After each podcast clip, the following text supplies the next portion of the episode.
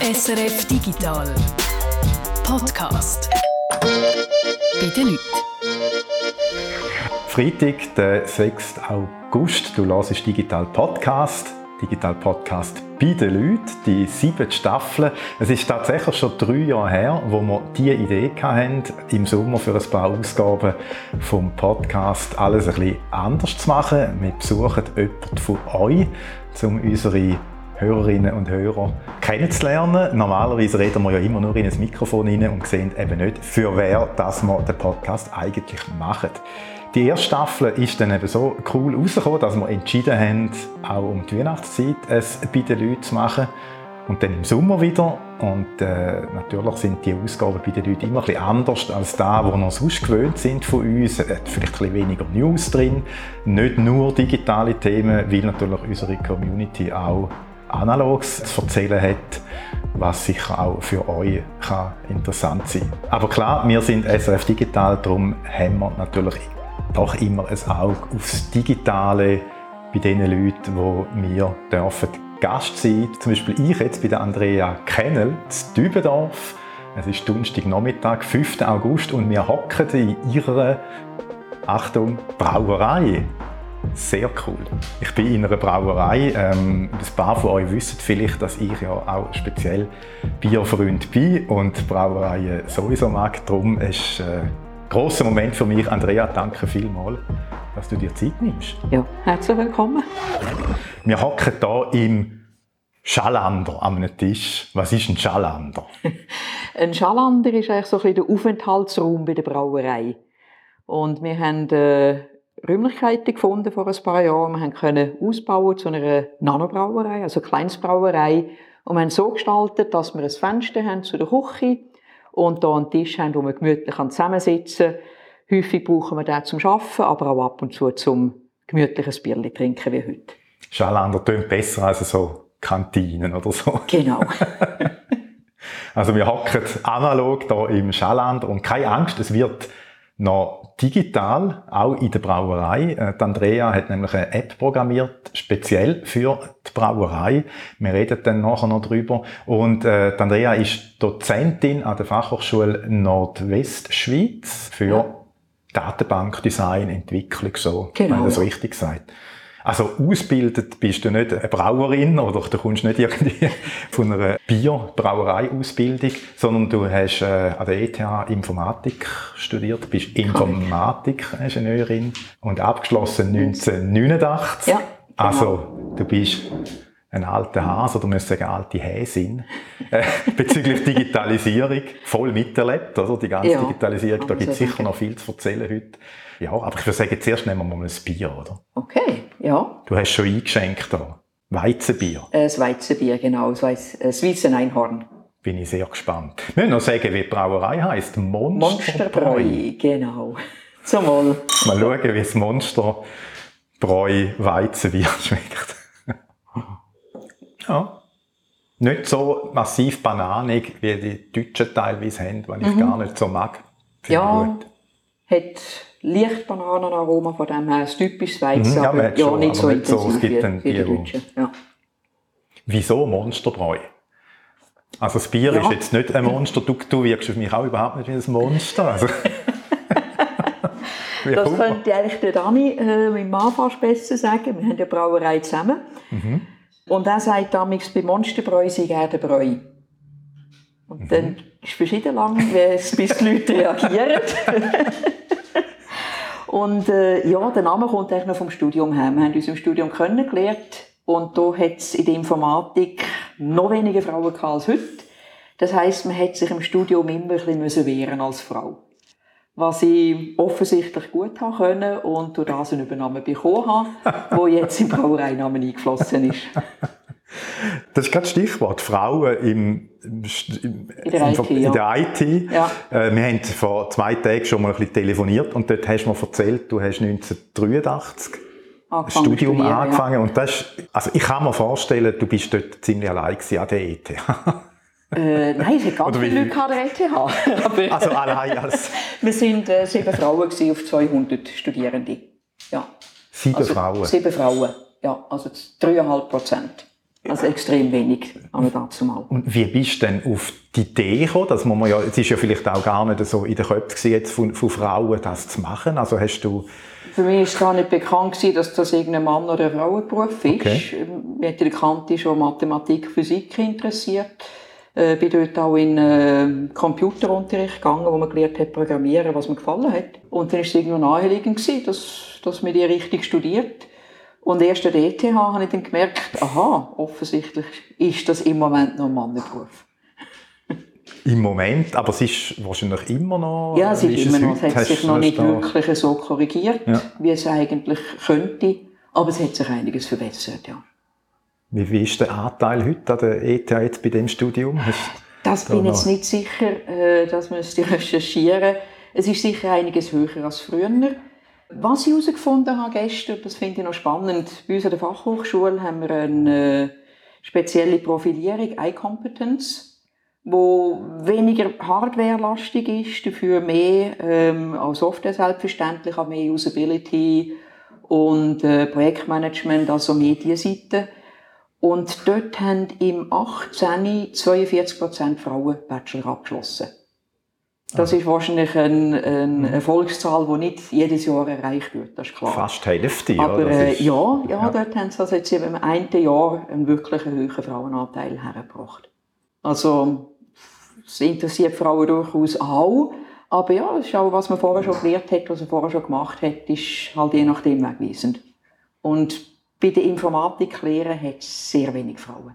Die kommen dann eher aus der KV-Lehre und steigen um in Richtung Informatik. Du bist ja Dozentin an der Fachhochschule. Genau. Hast dort, äh, wie, wie ist es dort mit Männern, Frauen, also bei den Studentinnen und Studenten? Ganz klar mehr Männer. Und äh, der Mannenanteil ist bei den, Doz- bei den Studierenden fast höher als bei den Dozierenden. Oder mindestens ist das meine Wahrnehmung. Ja. Wir haben im Dozentenkörper jetzt relativ viele Frauen auch. Okay. Was das Arbeiten angenehm macht, weil es gut gemischt ist. Ja. Ja. Wie hat deine, so, sagen wir mal, digitale Karriere nach dem Studium, das du abgeschlossen hast, ausgesehen, so in den ersten Jahren? Was hast du gemacht? Das war ja dann so in den 90er Jahren. Gewesen. Dort ist ja dann das Internet erst gerade gekommen und so. Ja, das war im schon eine andere Zeit, gewesen, auch zum Arbeiten wahrscheinlich. Absolut. Im Studium haben wir schon Internet gehabt. Mail hat man schon gekannt. Recherchen und so ist natürlich noch nicht alles über Internet gegangen. Aber man hat sich auch schon gut können bei Mailgruppen und so austauschen. Ähm, ich bin ein Jahr lang im Datenbankbereich bei der Digital Equipment gewesen. Die gibt es jetzt nicht mehr. Äh, dort haben wir Datenbank-Applikation gemacht, also auch Digitalisierung eigentlich. Und dann bin ich zurück an die ETH für eine Dissertation wo ich geschaut habe, wie kann man die digitalen äh, Mittel für äh, Blinde brauchen. Ich habe dort ein spezielles Tool für Blinde gemacht. Oder einfach geschaut, wie kann man Compi auch nutzen, um Blinde zu unterstützen. Dort Computer eigentlich noch, oder? Ja. Das war ja noch nicht Smartphone, gewesen, was ja, Nein, nein, was ja sehr faszinierend ist, wie, wie, Ja, ja. wie Leute, die wenig oder gar nicht sehen, das Smartphone bedienen, das ist ja etwas ganz anderes. Ja, das Also, hat es hier noch nicht gegeben, aber Touchscreen hat es schon gegeben. Mhm. Und dann haben die Touchscreen statt auf den Bildschirm zu kleben, einfach aufs Pult geklebt und hat mit dem Finger können drüber fahren und hat gehört, was unter dem Finger ist. Das ist so ein das Grundprinzip. Eigentlich ähnlich, wie es teilweise auch bei Ja, einem Smartphone ja jetzt ähnlich, wie man es heute mit dem Smartphone hat. Wo es dann so vorgelesen wird, auch, Ja, also der. Text oder irgendwie die. Navigation. Genau, dort ist es um, äh, um äh, Diagramm gegangen. Ja. Also dort auch schon, ja, wie kann man die digitalen Mittel gut nutzen? Oder? Ist das dann auch effektiv zum Einsatz gekommen, also eine Zeit lang, oder das nein, ist mehr nein. einfach... Das ist einfach äh, ein Stilsthema gewesen. Und jetzt sind schon zwei Jahre bei der Fachhochschule gelaufen im gleichen Bereich, wo wir das versuchen jetzt äh, auf ein Smartphone abzubilden, um äh, jetzt das mal weiter voranzutreiben, das Thema. Du bist noch äh, auch selbstständig, gewesen, Mhm. mal, mal größtenteils. Ja, meine eigene Firma, aber die ist jetzt noch nebenbei, weil ich hauptsächlich an der Fachhochschule bin. Auch, äh, das ist auch ein Thema äh, digital gewesen, also Programmieren und so. Ja, ja. Auch einfach, was mit Datenbanken zu tun hat, ja. Dein Leben ist Datenbank neben Bier. Ja, ja, ja. Darum der Ausgleich mit der Brauerei, wo man dann mal etwas anderes zu tun hat. Oder? Brauerei. Mir fällt auf, ich kenne ja sehr viele Brauereien, auch so kleinere. Mhm. Das sehr viel hat es dort Leute, dort sind es dann meistens Männer. Also das ist übrigens auch noch, hä? du bist ja auch, das ist auch so eine Männerwelt. Die Brauerwelt. Ähm, Nein, bei den Hobbybrauern können wir recht viel auch Bälle, wo, Mhm. wie bei uns beide zusammen brauen. Da einverstanden, ja, bei den Ja. Hobbybrauern. Ja, Aber sagen wir, beim, beim äh, in den, in den sagen wir, klassischen Brauereien, dort äh, gibt's, fällt es sehr auf, wenn es zum Beispiel Ja. mal eine Brauerin hat, die das auch Ja. gelernt hat. Ja. Das ist, äh, das stimmt, ja. Und was mir eben aufgefallen ist, dass bei diesen kleinen Brauereien sind sehr viele Leute, die dann eben beruflich irgendwie aus dem IT-Bereich kommen. Also IT und Bier ist irgendwie so eine Symbiose. Ich habe noch nicht herausgefunden, wieso. Aber vielleicht kommen wir da, kommen wir da heute drauf.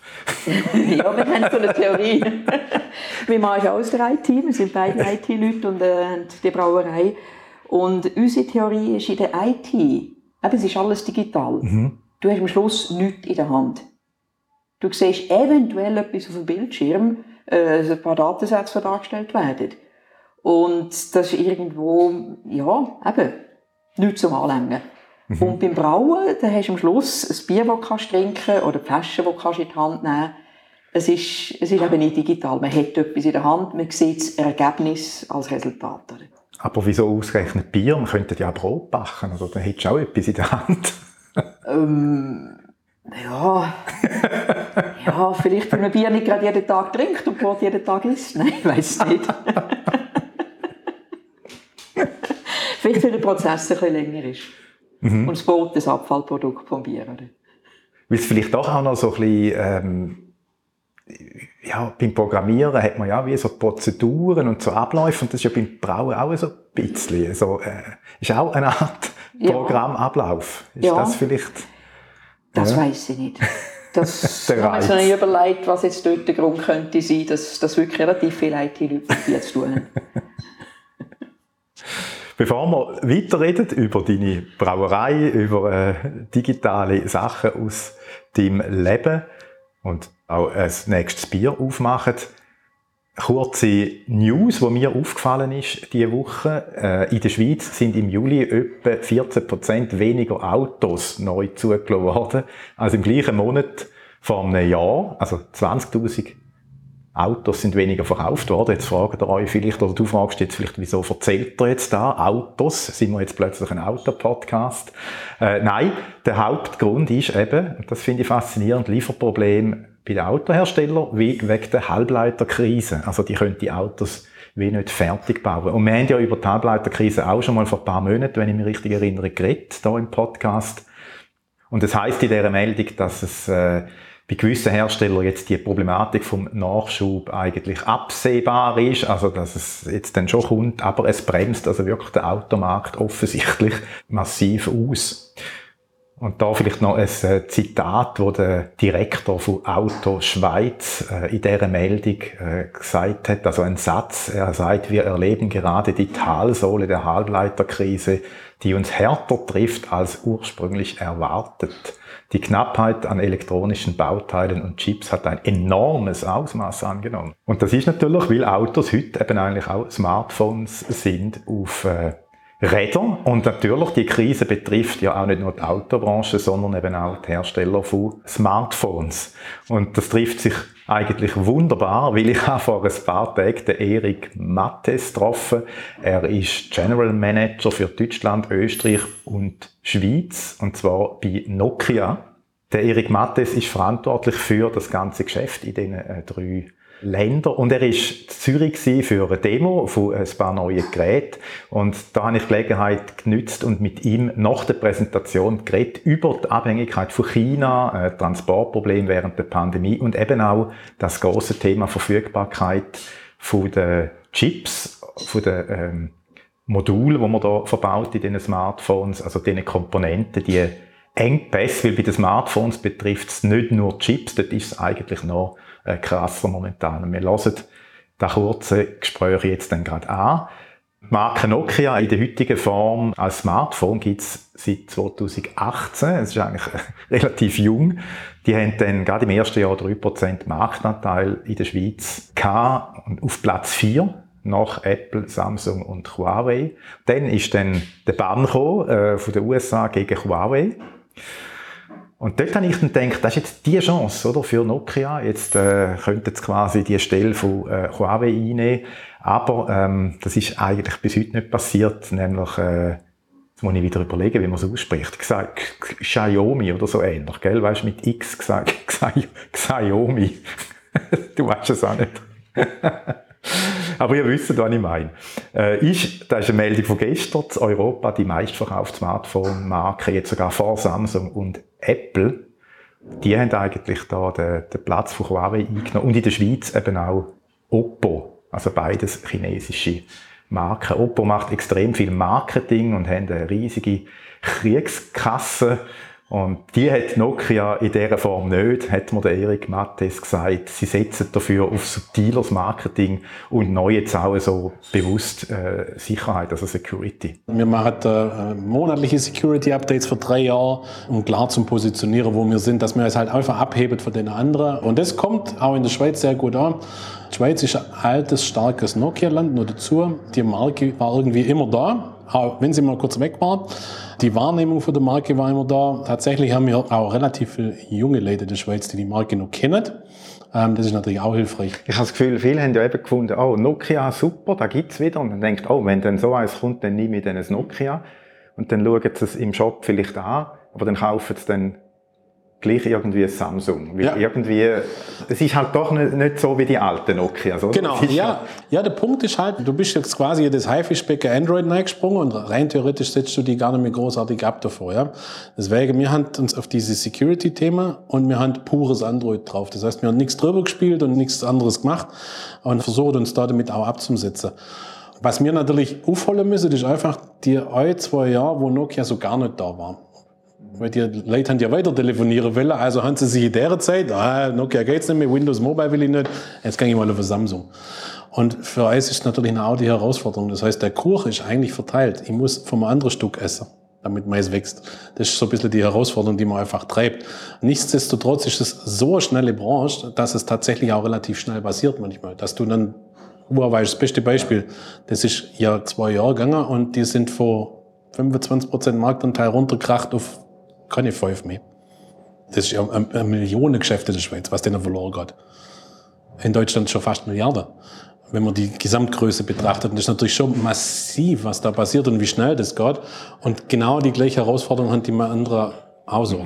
Aber mir auch. Der Kuchen bleibt gleich und man muss halt jetzt irgendwo können nehmen. Hm. Jetzt bei Apple ist es wahrscheinlich schwierig, weil die ja. Leute, die ein iPhone haben, die ich kenne die selber, ja. die bringst du nicht weg. Nein, nein.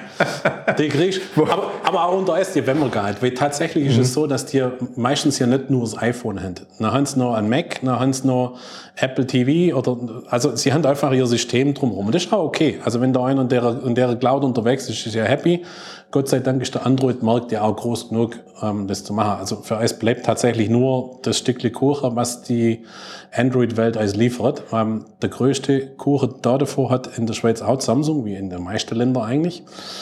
Und da danach ist er eigentlich schon relativ umkämpft. Ähm, und das sind wir auch ähm, quasi einer, der da immer mal den Finger hochhebt. Und Samsung wegnehmen ist wahrscheinlich auch recht schwierig, oder? Das sind auch recht treue Kunden dort. Das sind grundsätzlich auch recht treue Kunden, absolut. Also weil Samsung auch einen guten Job macht. Also eure Herausforderer im, im Smartphone-Bereich sind die chinesischen Marken, oder? Ja, Vor allem. Also definitiv. Oppo halt statt Huawei. Ja. Und dann hat es jetzt aber auch, äh, seit dem letzten Jahr haben wir auch noch viele andere Herausforderungen. Ein Stichwort ist Verfügbarkeit von ja.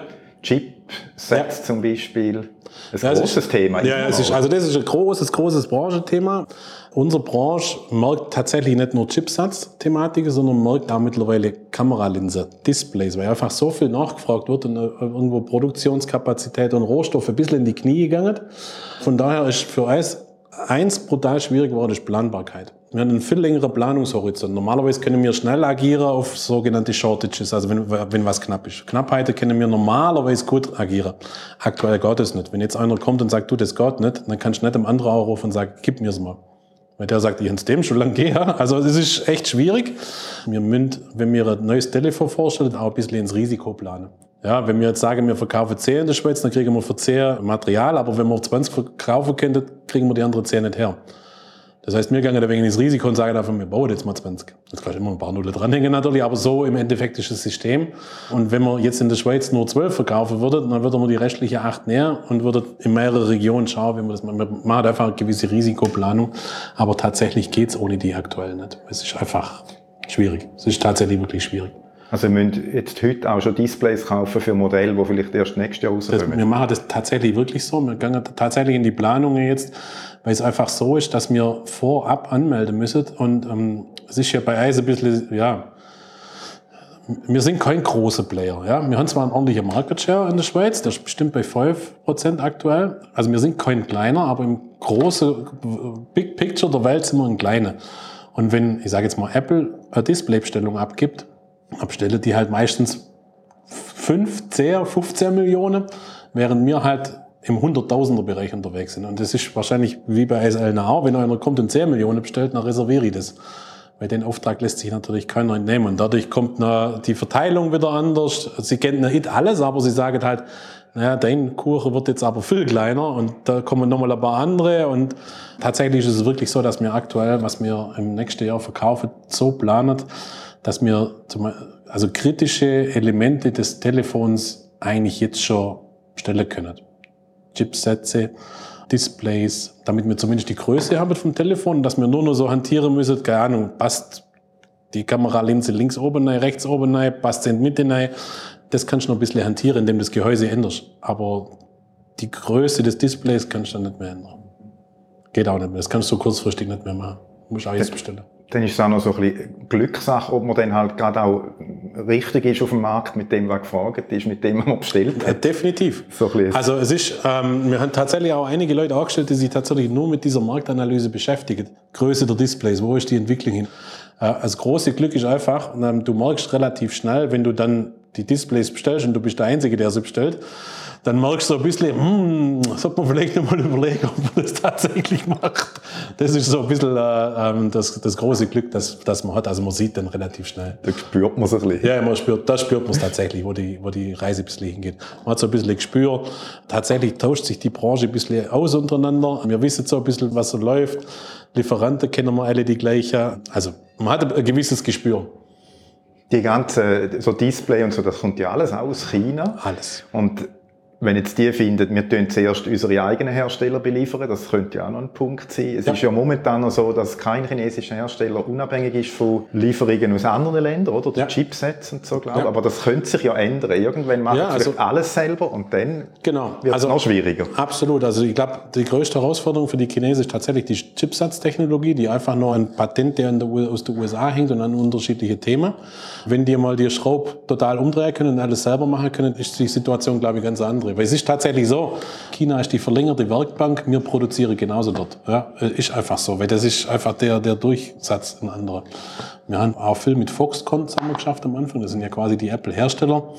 Ich weiß jetzt nicht mehr genaue Zahl, aber ich glaube, Foxconn allein produziert jedes Jahr 200 Millionen Telefone. So, wenn man sich das vorstellt und auf den Tag runterrechnet, dann gange da ja eigentlich pro Tag eine halbe Million Telefon, wenn man so für 400 Tage im Jahr ausgeht.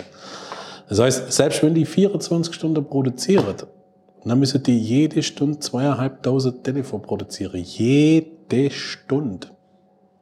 Das ganze Jahr, die da einfach losgegangen. Also da ist richtig, das muss man alles einkaufen und alles machen. Also da ist ein richtiger brutaler Wandel drin. Und tatsächlich sind die halt auch viel Lieferanten angewiesen. Und wenn die das alles mal allein können, ähm, ich glaube, eine ganz andere Dynamik im Markt. Und ähm, dann ist auch immer dann nur die Frage, wie viel kriegen Unternehmen aus dem Ausland Produktionskapazitäten? Es ist ja immer spannend, wenn man sich das ganze Thema überlegt mit Trump und Huawei und so.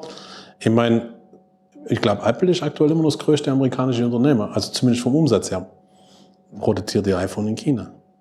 Wenn ich der Tim Cook gewesen wäre damals, hätte ich echt schon ein bisschen Schnappatmung gekriegt, weil wenn Foxconn das umdreht, dann wäre Apple mit einem, von einem Tag auf den anderen da gestanden und hätte nichts mehr gehabt. Das muss man sich ja auch mal überlegen. Also es ist ja tatsächlich ein, das ist ein, ein uh, Walk on the Wild Side tatsächlich. Also es ist, gut, jetzt macht das Foxconn natürlich nie, weil das ja 80 Prozent vom Firmenumsatz ist wahrscheinlich. Aber trotzdem, das ist ja tatsächlich, äh, sind die Abhängigkeiten in beide Richtungen. Und deswegen ist es, glaube ich, auch so wichtig, dass es funktioniert, weil ähm, ich glaube, je besser es abgesprochen ist, desto in unserer Spr Branche speziell, desto einfacher geht's und desto einfacher ist auch die Bewegung drin. Es ist einfach aktuell so, wir können nicht ohne China. Definitiv nicht. Aktuell ist es auch noch so, China kann nicht ohne uns, also zumindest ohne gewisse westliche Technologie. Die Frage ist, wie lang ist alles vice versa und wie passiert alles? Aber wenn man sich so die Entwicklung ansieht, auch diese ganze Software-Thematik und das ganze Zeug drumherum ist Europa eher mal weit hinter dran und USA und China weit vorne draus. Und ähm, ich glaube, da ist auch die große Aufgabe, dass unser, sag ich mal, Europa als äh, Kontinent, ne? also es hat jetzt nichts mit EU oder sonst irgendwas zu tun, sondern Europa als Kontinent schaut, dass sie da sicherstellt, dass sie in dem Segment A investiert und B auch sicherstellt, dass die Leute bleiben, weil ähm, ich meine, wir sind in Zürich. Ich glaube, Zürich ist tatsächlich der größte F&E-Standort von Google außerhalb der USA. Auch die äh, wissen schon auch, was an Qualität hier läuft. Haben bewusst Zürich gewählt, einfach auch von der Lebensqualität her. Viel kommen dann auch hierher. Ähm, also es gibt schon auch einen Grund, warum man hier was macht und wie man es macht. Schade ist halt, dass es Google macht. Warum macht es kein Europäer oder kein Schweizer? Das ist das, was so ein bisschen schade ist. Und das fehlt dann halt, glaube ich, auch relativ viel. Und das ist ja dann auch noch das letzte Problem, vielleicht noch kurz, wenn, wenn, wenn man es dann schafft, so ein Smartphone, dass es produziert wird in mhm. China, dann hat man ja jetzt auch lange das Problem gehabt, dann hätte man es gar nicht auf Europa gebraucht. Ja, und wenn es in Europa produziert wird, dann hätte man auch das Transportproblem. so ja, def definitiv. Wir haben die Eile haben wir mal kurz überlegt, ob wir jetzt mit dem Schiff gegangen während Corona, aber da ist der Suezkanal dazwischen gekommen, der war noch auch blockiert. Im letzten Jahr war es tatsächlich extrem schwer, ähm, weil das Spannende an unserer Logistik ist eigentlich, dass wir wir bringen ja recht viel Telefon auf euer Palett drauf, weil die Verpackung ist nicht groß. Das heißt, ein Großteil unserer Luftfracht basiert gar nicht in so einer Cargo-Luftmaschine, sondern wir fliegen tatsächlich im normalen Passagierflugzeug einfach ohne mit. Wir nehmen ein, zwei Container, da gehen drei, vier Paletten rein, da sind da drei, 4.000 Telefon drauf, los geht's. Und dann können wir den normalen Charter Zürich-Singapur nehmen oder wir nehmen also den normalen Flug Hongkong, Zürich, Hongkong, Berlin, was immer es da gibt. Jetzt letztes Jahr hat es halt nicht viel gegeben. Das heißt, wir haben auf Cargo ausweichen müssen. Im Cargo sind aber auch schon die ganzen Laptops zum Beispiel drin. Die fliegen die Cargo-Flieger, weil die nicht so viel drauf kriegen. Schiff sind voll mit Fernseher tatsächlich. Die kommen im Schiff. Also die Container sind voll. Also haben wir relativ hohe Kosten gehabt. Das stabilisiert sich jetzt mittlerweile, aber stabilisiert sich auch nur langsam, weil ich meine, das wäre deine Hörer auch feststellen, wenn sie aktuell in die Ferien fliegen müssen, ist die Flugauswahl doch immer noch sehr gering. Speziell wenn es auf Asien und so geht, einfach noch nicht viel fliegt und noch viel Respekt hat. Und das ist tatsächlich eine große Herausforderung. Also uns es wirklich helfen, wenn wir Produktionsfläche, Europa und solche Dinge haben.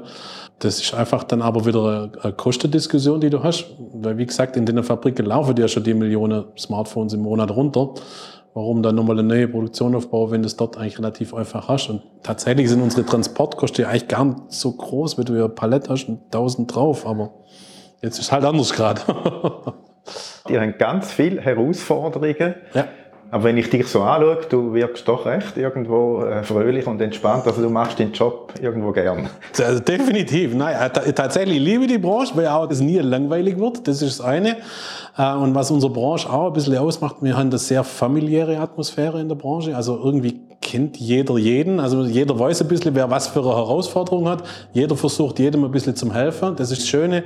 Also ich kenne auch alle Kollegen bei Oppo, ich kenne auch alle Kollegen bei der Samsung. Also das ist, das ist tatsächlich das Schöne, dass es die familiäre Sache ist. Klar muss jeder leben. Also deswegen ist es wichtig, dass man, glaube ich, einen guten Ausgleich hat, auch in Summe. Ich habe vier Kinder, das ist der Ausgleich somit geschafft, auch daheim. Ich habe eigentlich mehr Stress daheim als im Geschäft. Nein, tatsächlich ist es wirklich so. Ich glaube, dass es der Ausgleich, den man sich privat auch schafft, dass das wichtig ist. Es gibt manche Dinge, die kannst du halt nicht ändern. Corona ist jetzt halt einfach da kann ich noch Füllräder drehen, ich würde das jetzt nicht ändern, es gibt nicht mehr Flugzeuge aktuell. Also muss ich mich bestmöglich organisieren, arrangieren, das Beste draus machen. Und ich glaube auch, dass ähm, die Leute merken, wenn ein bisschen positive Energie rumkommt, auch beim Kunden, wenn du mit denen redest, dass die merken, hey, pass mal auf, die versuchen tatsächlich auch das zum Treiben, wie sie es soll. Und ich glaube, das macht es auch aus. Und wie gesagt, die Branche macht einfach zu viel Spaß. Es ist einfach zu unterhaltsam. Erik, danke vielmals für die Informationen. Gerne, viel Spaß. Danke dir. Ciao.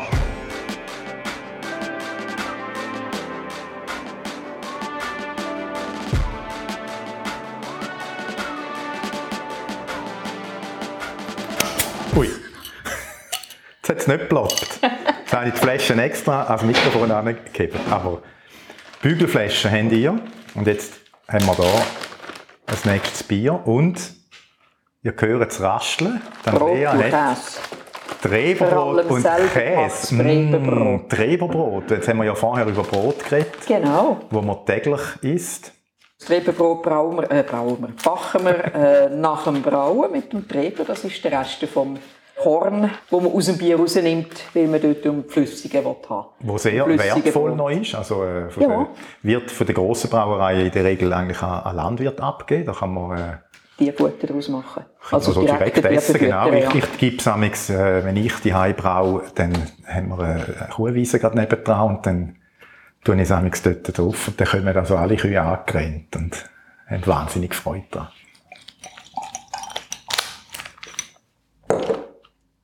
Das machen wir da schon richtig. Im Schalander so ein Vieri-Blättchen, dabei ist es gar noch nicht Vieri. Ja? Zum Wohl. Zum Wohl. Andrea? hier. Cheers. Was trinken wir da? Glatthopfen. Das ist Glatthopfen. Wir nennen das auch äh, Swiss Ale, also ein obengäriges Bier. Ja. Wir können es eigentlich auch Amberbier oder Klosterbier nennen in die Richtung. Von der Farbe her ist es ein bisschen dunkler als Ja. Weizen, oder? Genau. So, Typisch für ein Amber. so ein bisschen Karamell. Mhm. Mm. Hat auch ein Oh, Karamalz drin, neben es. Malz. Gute Drinkability, um da mal noch so einen Begriff zu droppen, einen englischen. Das heisst, es ist süffig. das heisst, man macht auch gerne noch eine zweite Flasche auf. Ja. Aber es, es geht nicht so einfach ab wie ein Lagerbier. Nein, es hat doch so. ein Es hat- Aroma. Oder? Ja. Aber es ist eben nicht so eins, wo dann der Hopfen so stark ist, dass man eigentlich nach einem Glas dann eben das Lagerbier wieder will, zum Ja. neutralisieren. Wir haben vorhin noch über ITler und Bierbrauen geredet. Wie bist denn du zum Bier gekommen? Wie hat das angefangen? Hast du schon immer einfach gerne Bier getrunken und hast dann gedacht, jetzt mache ich es mal selber? Oder äh, was ist da so die Initialzündung gewesen? Ja, ja, also wir haben ab und zu am Abend ein Bier getrunken in der Beiz. Und äh, dann im 90 äh, sind wir älter geworden und haben nicht mehr so viele Beiz können. Und ich glaube, ähm, im 96 oder so war, habe ich mal in einem Bierlog, also in einem Laden, wo man Bier posten kann, habe ich so einen Gärbottich gesehen und eine Büchse nebendran. Und es hat geheißen, wir können selber Bier machen. Das klassische Braukit. Genau, das klassische Braukit. Und ja, wenn wir gerne ab und zu mal, damals hat man noch von Bölkstoff geredet. Vom Werner Comic her, äh, man gerne ein bisschen Bölkstoff gehabt hat, haben wir das Gefühl gehabt, ja, Abend ist man häufig daheim mit einem Kind, also könnten wir mal selber probieren. Und dann sind wir so ein bisschen auf den Geschmack gekommen. Ein ist, zwei ist so eine Büchse gemacht, wo man einfach mit heißem Wasser und kaltem Wasser können anrühren Ist gar Äh, nicht wirklich brauen eigentlich. Nein, es ist nicht ist wirklich mehr, brauen. es ist so ein Das Konzentrat, genau, wo, ein dann, Konzentrat, wo dann noch gärt. vergären, ja. Und dann äh, ist bei diesem äh, Gärbottich der Dichtungsring kaputt gewesen. Und dann haben wir gegoogelt, das hätten wir hier dann schon können. und dann sind wir auf äh, den Sios in Wald gekommen, wo Bierseminar angeboten hat. Und dann äh, sind wir dort aufs Geschmack gekommen, haben angefangen, dann äh, dort so fertige Maiskit zu posten, wo wirklich dann ein geschrotete Malz hat, wo man selber kann so 20 Liter Bier brauen Dann haben wir so angefangen und irgendwann haben wir das Gefühl, ja, selber Rezept machen. Dort haben wir vielleicht den, Link zum Programmieren, oder? Äh, selber äh, kreativ sein und etwas programmieren, haben wir ein Rezept geschrieben. Dann haben wir das Gefühl, ja, wir haben mal selber etwas probieren und haben dort dann ein geschrotete Malz bestellt, nach unserer Rezeptur. Und irgendwann haben wir das Malz ungeschrotet bestellt und eine Malzmühle gepostet. Und dann irgendwann äh, sind wir auf 50er Anlage umgestiegen und dann irgendwann haben wir die Brauerei angemeldet. Weil wir gesagt haben, ja, macht wirklich Spass und wir brauen mehr, als dass wir selber trinken. Und wir wollten immer das gleiche Bier trinken. Äh, dann haben wir die Brauerei angemeldet und so sind so eigentlich schrittweise ins Ganze hineingekommen. Spannend. Ja, Malz, wahrscheinlich viele. geschrotetes Malz, vielleicht noch schnell für die von euch, die ähm, sich nicht so auskennen.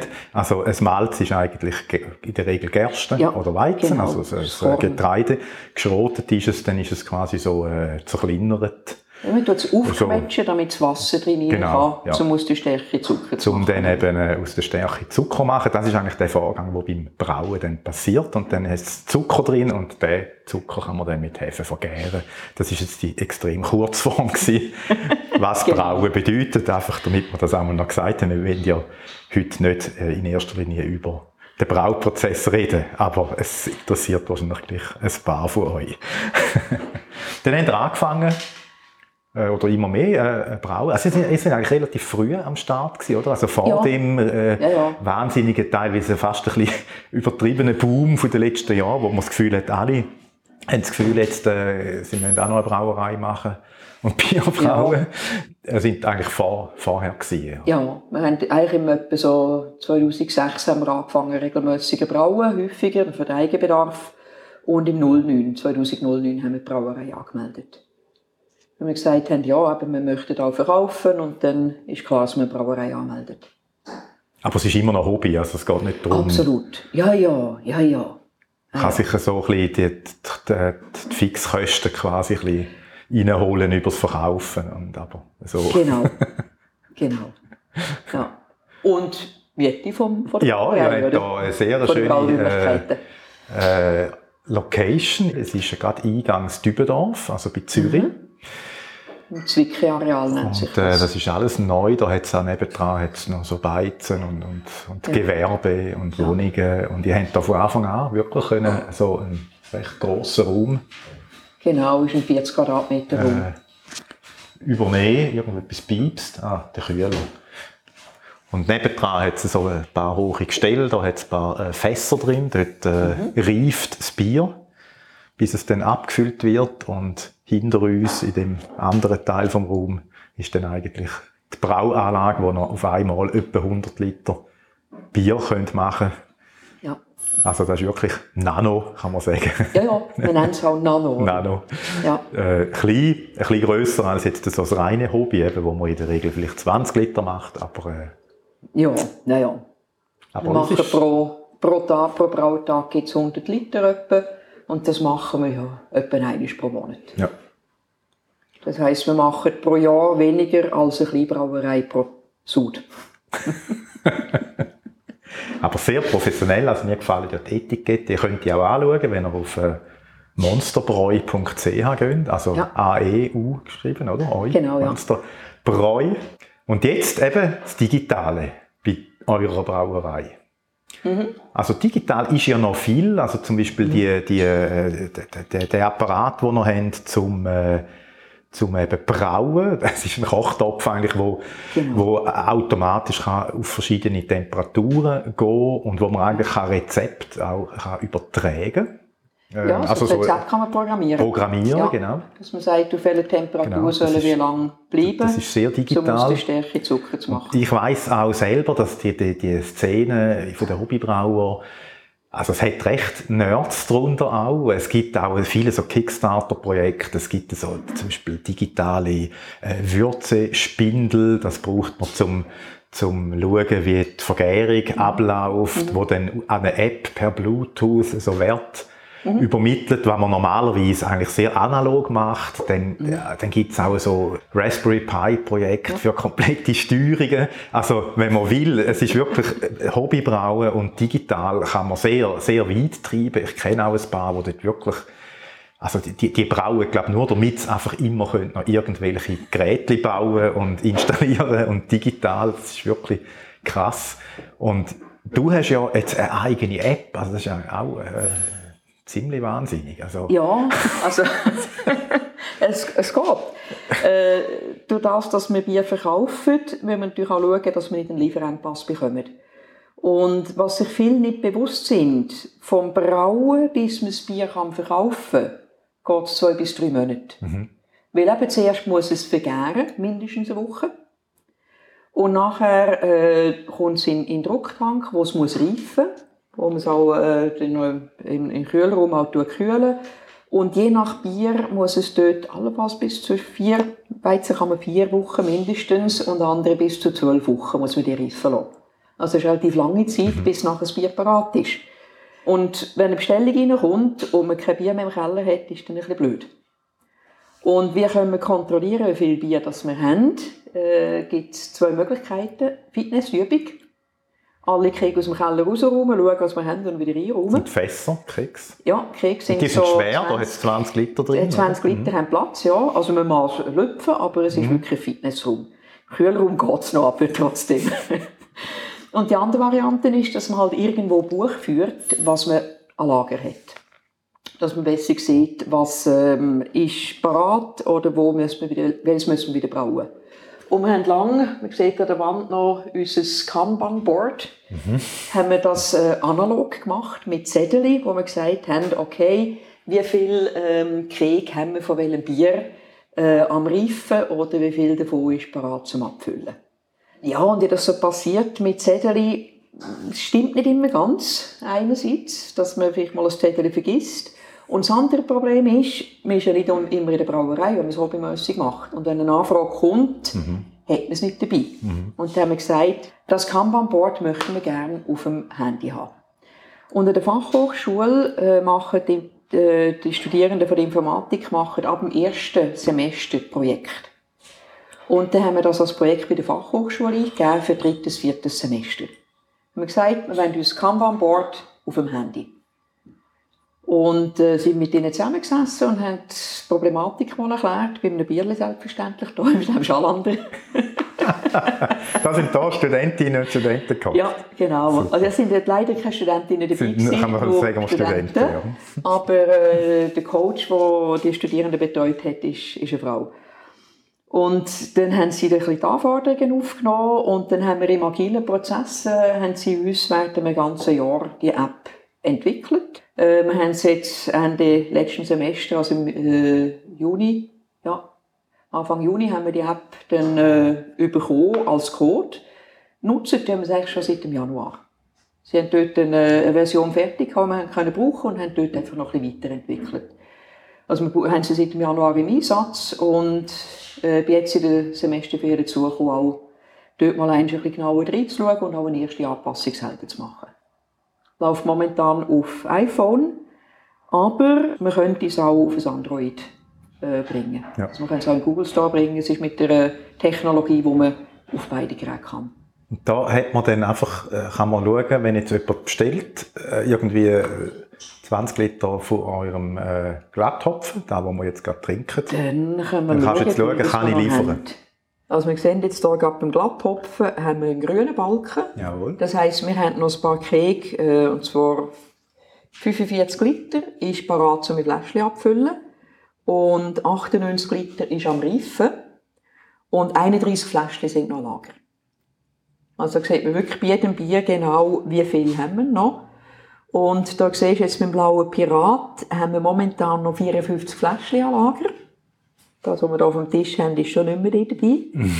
ähm, und dann kann ich hier auf Detail gehen und dann sehe ich, welche Kekse das jetzt am Reifen sind. Mhm. Wir haben einiges am Reifen, 102 Liter.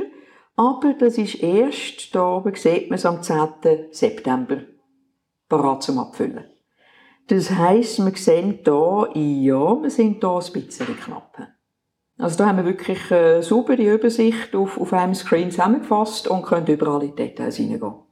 Ist denn da auch noch so irgendwie, da muss man ja heute sagen, oder so eine Art KI hinten dran, wo so wie auch analysiert, wenn es wieder Zeit wäre, zum sagen wir blauen Pirat brauen, damit dann im November so und so viel an Lager hat und dann äh, warnt oder sagt, hey, heute sollte er mal wieder brauen. Genau, nein, das haben wir bisher nicht drin. Wäre aber denkbar, dass man so etwas noch mhm. zusätzlich einbaut. Ähm, das macht auch dann Sinn, wenn man ein bisschen äh, Daten gesammelt hat. Ja. Wenn man dann ein bisschen weiss, okay, ähm, wie, wie häufig läuft das Bier überhaupt, dass man dort kann sagen wie viel sollte eigentlich an Lager sein. Das ist momentan, die Intelligenz ist noch nicht künstlich, das ist noch unser Know-how, das noch nicht in der Software drin ist, oder? Aber es ist ja ganz jung, also das kann ja noch alles. Ja, ja, ja, ja. es ist noch einiges an, an Möglichkeiten zum Ausbau. Einfach der Kern, den wir wirklich brauchen, den haben wir bekommen. Mit der Anzahl Fläschchen sogar ein bisschen mehr. Ursprünglich haben wir einfach wissen, wissen wie viel Kek. Sie haben dann noch als Erweiterung äh, noch die Anzahl Fläschchen rein tun. Und da an den Fässern sehe ich QR-Codes. Genau. Wie man das hat mit dem irgendwie zu tun hat. Jawohl, korrekt. Erfassen mit... Korrekt. Jedes Fässchen äh, hat ein Nummerli und das ist mit dem QR-Code. Ah, das ist dann noch individuell, da wissen Sie genau, in welchem Fass ja. ist. Also ja, wir wissen, in welchem Krieg welches Bier ist und wir können auch in der Datenbank verfolgen, wo ist was drin war. Also wenn jetzt, ist uns zum Glück noch nie passiert, aber wenn jetzt irgendwie ab und zu ein Bier nicht gut wäre, mhm. dann könnten wir schauen, ja, liegt das am Krieg? Am Fass, ja. Ja, liegt das an dem Fass? Ist dort immer äh, ist etwas mit dem Fass vielleicht nicht mehr gut? okay. Ja, also da haben wir wirklich äh, Trace, sogenannte Traceability. Dass wir wirklich sehen, aus welchem Krieg kommt das Bier. Jetzt könnte man vorstellen, es hat doch ein paar Leute vielleicht bei unseren Hörerinnen und Hörern, die auch selber Bier brauen, vielleicht auch sogar so eine kleine Nanobrauerei haben. Mhm. Können Sie jetzt in Store gehen ähm, und die App abladen? Weil ich könnte mir vorstellen, dass der Bedarf wäre noch da. Ähm, ja, man kann in den Store und die App abladen. Und dann kommt man auf einen Welcome Screen, wo unsere Mailadresse drauf ist. Also da ist die Okay. Mailadresse von, von meiner Firma drauf. Weil es ist ja nicht nur die App. Die Daten, die wir hier sehen, die sind äh, eigentlich nicht in der App, sondern die Daten sind auf der Datenbank. Auf einer Oracle-Datenbank, die in der Cloud ist, dort sind Daten. Wenn man die App runterlässt, äh, dann muss man einen Zugang eingeben. Und wenn man den nicht hat, wenn man nicht weiss, was der Link für die Cloud ist und was die Username und Passwort ist, dann kommt man nicht auf die Daten. Oder? Aber wir haben auch eine Testdatenbank. Also wenn jemand interessiert ist, könnte man dort den Zugang auf die Testdatenbank äh, mitteilen, dass man dort mal schauen kann, wie das Ganze überhaupt aussieht. Aber das, ich spüre da gerade schon wieder ein neues Business, oder? Ja, ja. Also, Bei wie vielen Brauereien? viel verkaufst du? 1200 Brauereien gut. allein in der Schweiz. Die Frage ist, wie viele von den Nanobrauereien arbeiten auch mit Krieg, so wie wir. Ja, Ähm, und ja, das sind alles Hobbybrauereien wie wir. Also ein grosses Business ist es nicht, aber sicher äh, wert sich austauschen und allenfalls auch jemandem das zur Verfügung stellen. Ja. du hast, Weil ein T- unter Nanobrauer hat man auch guten Austausch mit du hast auch ein T-Shirt da, Swiss Homebrewing Society. Ja, Das ist ja so dort, wo auch der Austausch äh, das ist einer von der Orte, wo der Austausch stattfindet. Genau. Ja. Sonst kann ich dann auch noch zeigen, wie, wie es funktioniert. Mhm. Ich habe heute noch äh, zwei Gärbottich in drei Kriege abgefüllt. Und die Kriege habe ich jetzt noch nicht erfasst. Mhm, ja, dann tun wir es erfassen. Mhm. Gehen wir da gerade. Gut. Jetzt haben wir gerade mal hier das kleine Krieg, das am leichtesten ist zum. Umlüpfen. Da sieht man es QR-Code. 125. Jetzt gehe ich auf Scan. Und dann kann ich hier den QR-Code scannen. Zack. Und dann sagt er, okay, das Krieg 125 hat 9 Liter. Ja, es ist ein kleines. Und es ist momentan leer. Okay. Jetzt wählst du das aus. Gut, und ich sage, jawohl, das ist Sud 310, ich schlage die nächste Nummer vor, das ist korrekt. Und dann kann ich sagen, okay, Brewdate, braut worden ist das am 23. Juni. So, kann ich da auswählen, 23. Juni, okay, Create and Fill.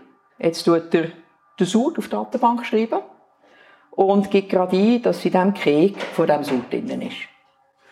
Gut, kann ich zurück, gehe ich aufs nächste Krieg, dann kann ich auch scannen.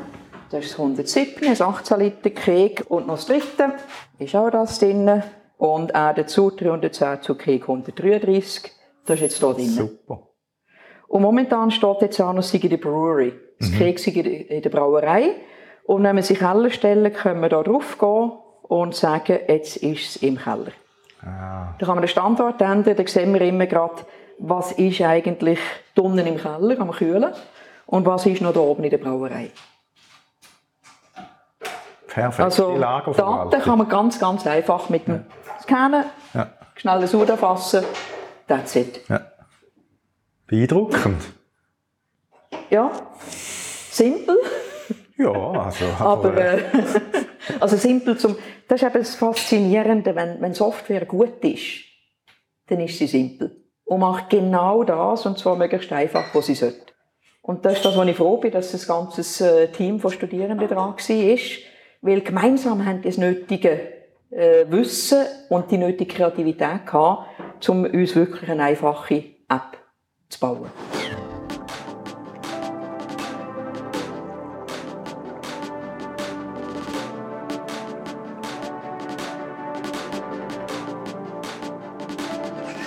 Blaue Pirat sind wir gerade am Trinken.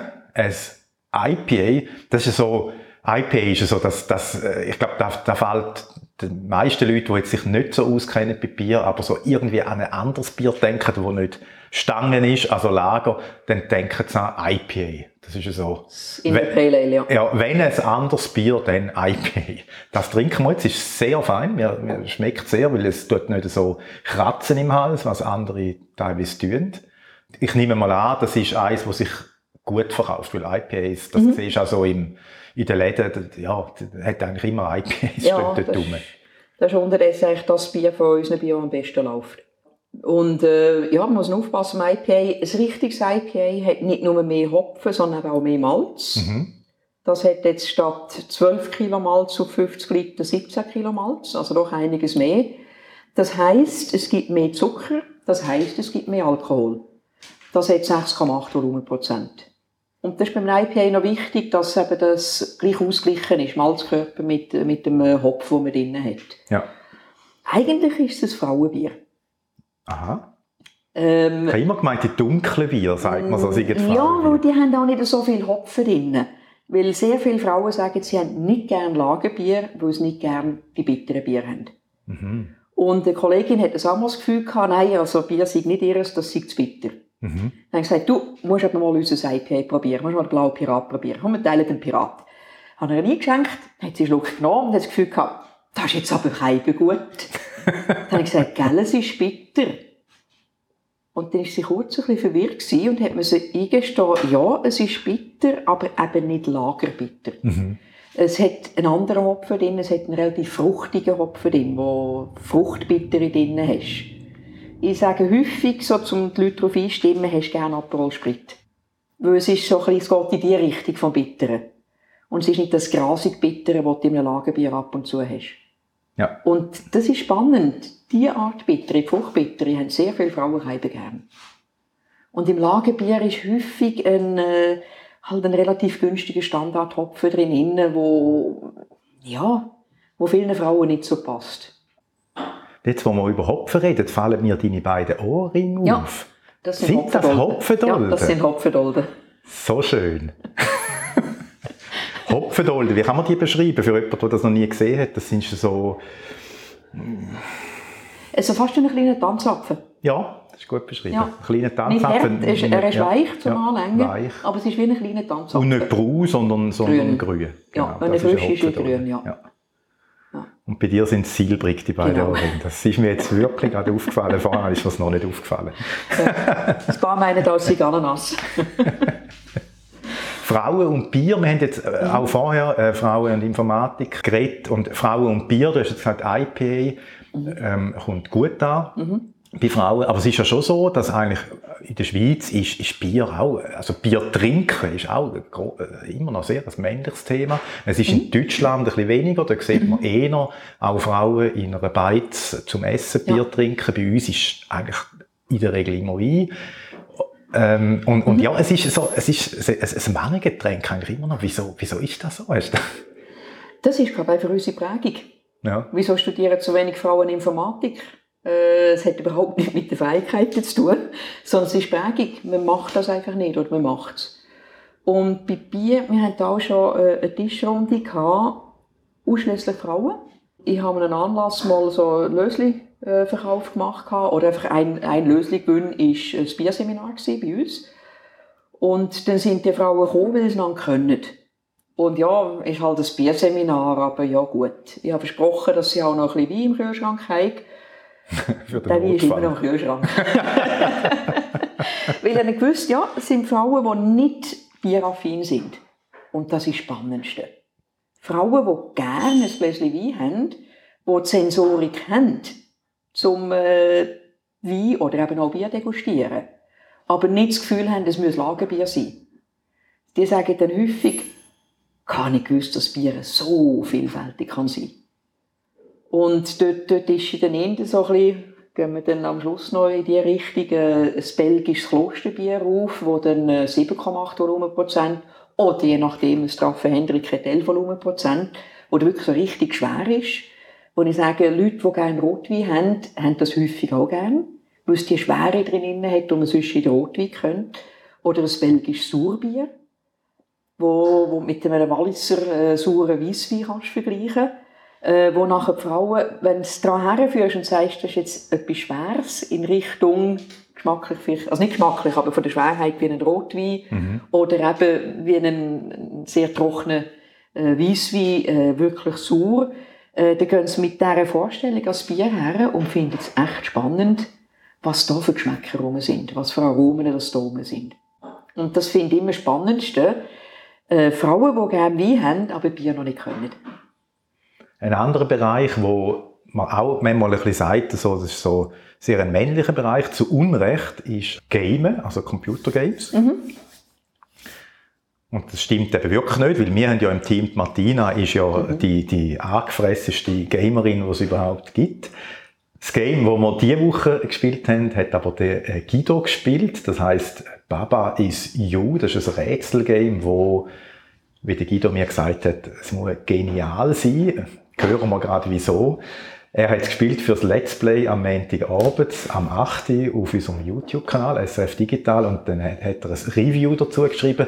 Und da drin steht der Satz, es ist ein Metagame und macht direkt seine eigene Programmierlogik sicht- und manipulierbar. Das wäre wahrscheinlich etwas für dich. Das klingt jetzt vielleicht etwas hirnlastig und nur für philosophisch Gebildete. Tönt vielleicht jetzt ein bisschen abschreckend, aber der Guido sagt nein, weil das Game sei ein hervorragender Didakt. Ja, das finde ich. Das Game bringt dir wirklich so am Anfang vor allem unheimlich gut bei, wie es funktioniert. Das ist eigentlich ein kompliziertes Konzept, aber du musst nichts lesen am Anfang. Du musst wirklich einfach nur so die ersten paar Levels spielen und dann hast du also wirklich innerhalb von wenigen Minuten verstanden, wie es funktioniert. Ich tue es jetzt dann nachher noch erklären, wie es funktioniert, aber ich finde es eigentlich beim Spielen ist es viel einfacher zum Verstehen, äh, als wenn man es so versucht äh, zu erklären. Und dann aber muss ich sagen, nach ein paar Stunden, dann wird jetzt richtig knifflig. Also so, äh, nach, nach ein paar Stunden hast du eigentlich noch weniger als ein Drittel vom Game äh, durchgespielt und dann wird es richtig schwierig. Also ich glaube, wenn man so ein Game möchte, wo man einfach ein bisschen das Hirn abstellen und ein bisschen entspannen damit, dann ist es wahrscheinlich nicht das richtige Game. Aber wenn du eben gerne Rätsel hast, wo die so richtig fordern und vor allem eben auch, wo eine Mechanik haben, die du noch nie gespielt hast, wo wirklich genial ist, dann muss ich es also unbedingt empfehlen. Und das Spiel ist dir ja, das passiert dir ja auch nicht viel, äh, denke ich, das ist dir ja zuerst durch die Lappen gegangen, kann man so sagen. Mhm. Also du hast es äh, verhängt eigentlich, das Game zu spielen. Hast du es jetzt wie nachgeholt? Genau, es ist eigentlich vor zwei Jahren schon rausgekommen, hat auch so Indie-Game-Preise und so bekommen und ich habe es aber irgendwie einfach nicht mitbekommen. Und jetzt ist es eben neu nochmal für die Smartphones rausgekommen und durch das ist es dann bei mir wieder auf dem Radar auftaucht und dann habe ich gefunden, oh, ah, jetzt habe ich doch noch eine Gelegenheit, das zu spielen und ich bin also richtig froh, dass ich es gemacht habe, weil es einfach so einzigartig ist die Mechanik, die du sagst, total genial. Wie funktioniert es denn jetzt, das, äh, das Game? Also ich versuche es jetzt zu erklären. Also das Ziel ist eigentlich ist einfach. Man hat so ein kleines weißes äh, Figürli, wo eben Baba heißt, darum der Titel Baba is you. Äh, sieht so ein bisschen aus wie eine kleine weiße Katze. Und mit dem Baba muss man zu einer goldigen Flagge gehen und wenn man auf die Flagge draufgelaufen ist, dann hat man den Level geschafft. Also das Ziel ist eigentlich einfach. Jetzt, wie man das macht, das ist eben ganz äh, speziell.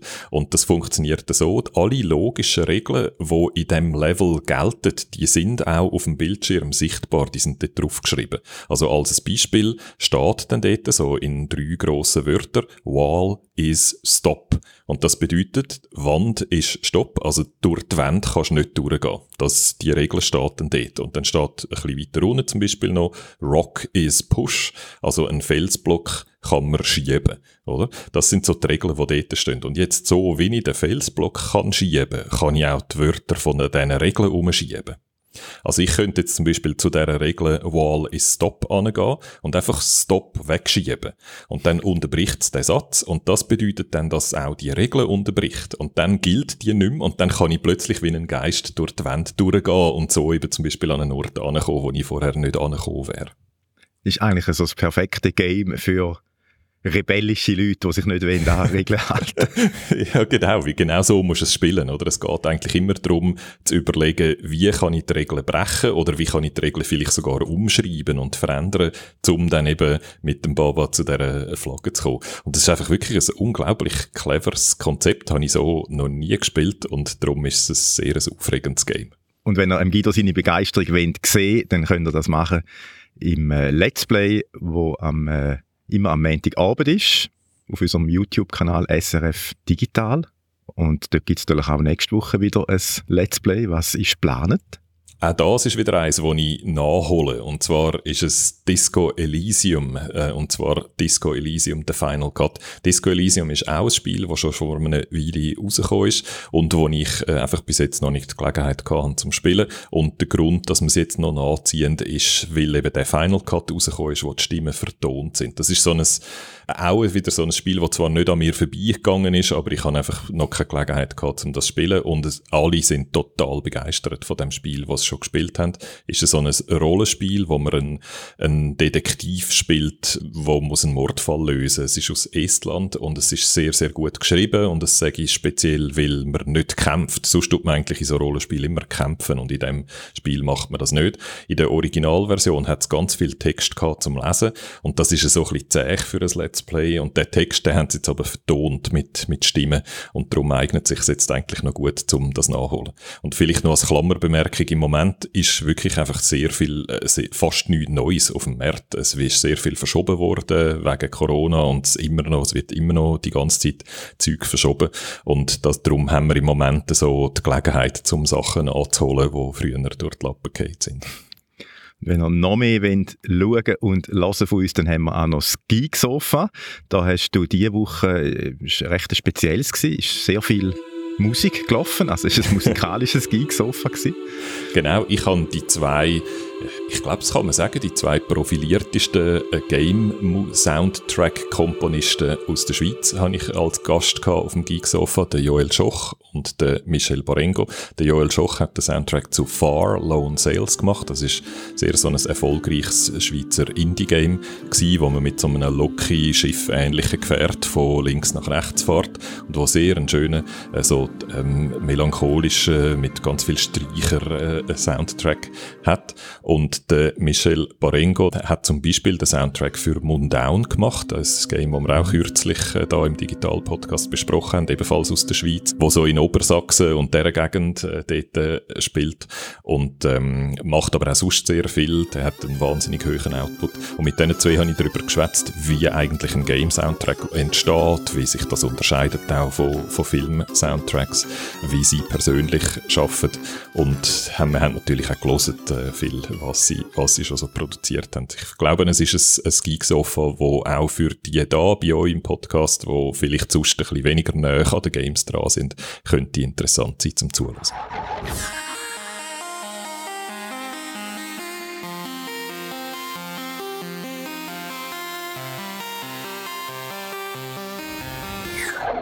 Tust du gamen auch? Hast du überhaupt noch Zeit zum Gamen, wenn neben der Brauerei und der Firma und, und dem... Selten. Selten. Wenn das mit Kreisel und Kreuzli. Aber wir sind jetzt dran an der Fachhochschule, ähm, ein Game zu machen, um äh, Datenbankabfragesprache SQL zu üben. Aha. Dass man das äh, quasi Gamification macht. Das ist etwas, was du üben üben, üben um es zu lernen, äh, dass man das in Form von einem Game macht. Wie muss man sich das vorstellen, ein Game zum SQL-Abfragen üben? Also es gibt zwei verschiedene Möglichkeiten. Die eine Möglichkeit ist, dass du Bausteine hast, dass du eine Aufgabenstellung bekommst und Bausteine hast, die du in der richtigen Reihenfolge zusammensetzen musst.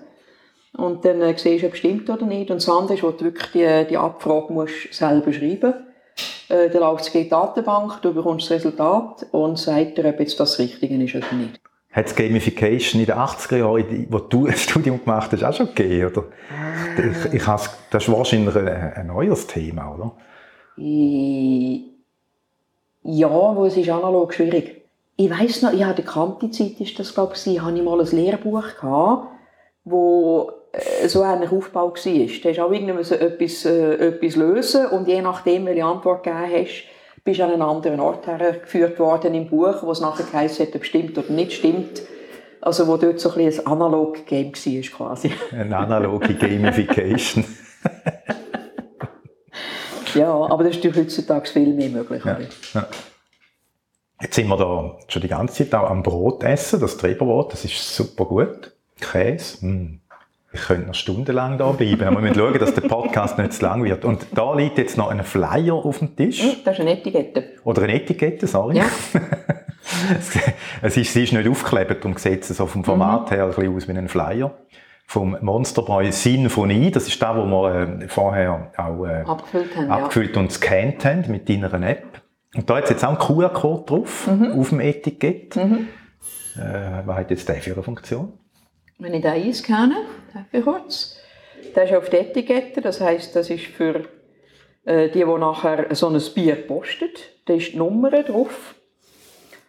Beispielsweise äh, das 301 steht 301 auf der Etikette, da kann man einscannen und dann kommt man auf unsere Homepage, wo man die Symphonie gerade auf die Seite mit der Symphonie. Und du siehst, die Symphonie 301, das ist unser Whisky-Bier, das wir gemacht haben. Ah, das ist ja jedes Mal ein total anderes Genau. Bier. Aber die Genau. müssten jedes Mal äh, andere Etiketten drucken, was, was ins Geld geht. Und darum haben wir einfach eine Etikette Symphonie. Korrekt. Und dann kann man schauen, was Dann da auf der mal ist. Homepage schauen, was es ist, wie viel Alkohol das hat und so weiter. Oder? Ja. genau.